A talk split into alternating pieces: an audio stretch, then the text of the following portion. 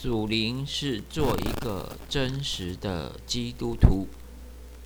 许多人会问：怎样才算是真正属灵的基督徒呢？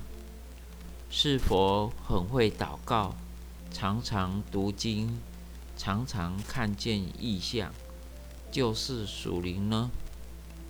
这一切并不代表属灵。属灵最伟大的特点。就是真实，上帝是真实的，所有属灵的人也是最真实的，没有一点虚假和装饰，像上帝一样的真实，这样的基督徒才是属灵的基督徒。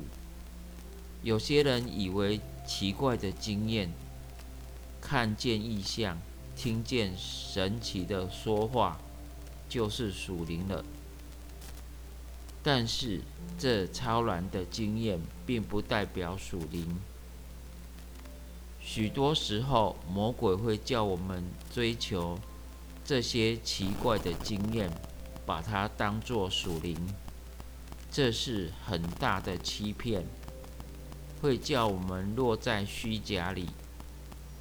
这种虚假叫我们单单享受情感上的快乐，而忽略了实际生活的见证。一个人只要有一个一样的虚假，就不是属灵了。属灵的人是完全的真实，在教会的表现，在家中的表现。